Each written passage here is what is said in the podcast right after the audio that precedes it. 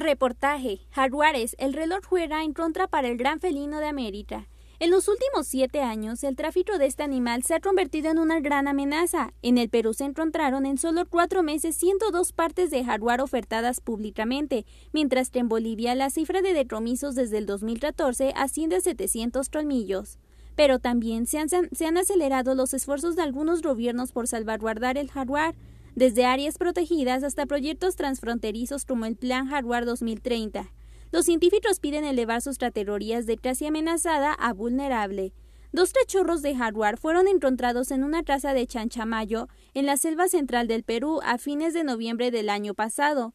Eran tan pequeños que aún llevaban restos del cordón umbilical que los unía a su madre, de quien hasta ahora no se conoce su paradero. Aunque se abrió un proceso judicial al presunto responsable y se trajo a las crías a un zoológico especializado, los cachorros murieron a las pocas semanas. La separación del bosque y de la madre puede costarles muchas veces la vida.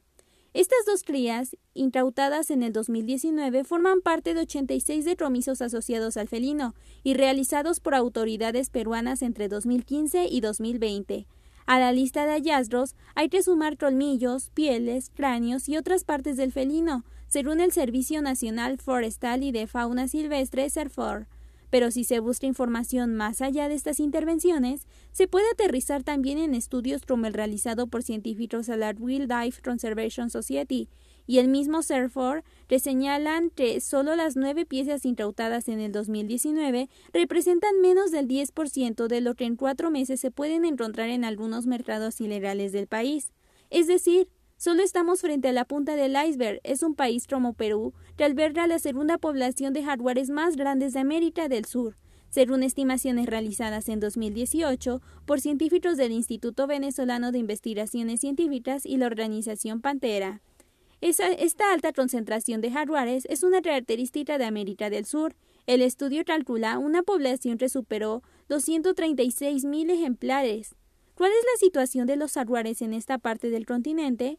Monravai Latam inicia con esta radiografía regional, que incluye los testimonios de más de 10 científicos, una serie de entregas que abordarán a lo largo del año las amenazas y estrategias para conservar a esta especie en seis países de la región, como Perú, Bolivia, Venezuela, Guayana, Surinam y Ecuador. El reloj corre en contra para la protección del gran felino de América. Flash informativo. Hay indignación Alessandra Rojo sobre Ritz y su posible salida de prisión por caso Nat Trampos. Alessandra Rojo de la Vera, quien ha acompañado a Nat Trampos durante el proceso, rompió el silencio y explicó qué podría pasar con Ritz, mientras que en redes sociales condena la posibilidad de que el youtuber salga libre. Anticipo informativo. Agencia Europea ve como potencialmente preocupante variante MU del COVID-19. Hay indignación Alessandra Rojo sobre Ritz y su posibilidad salida de prisión por Nat Campos.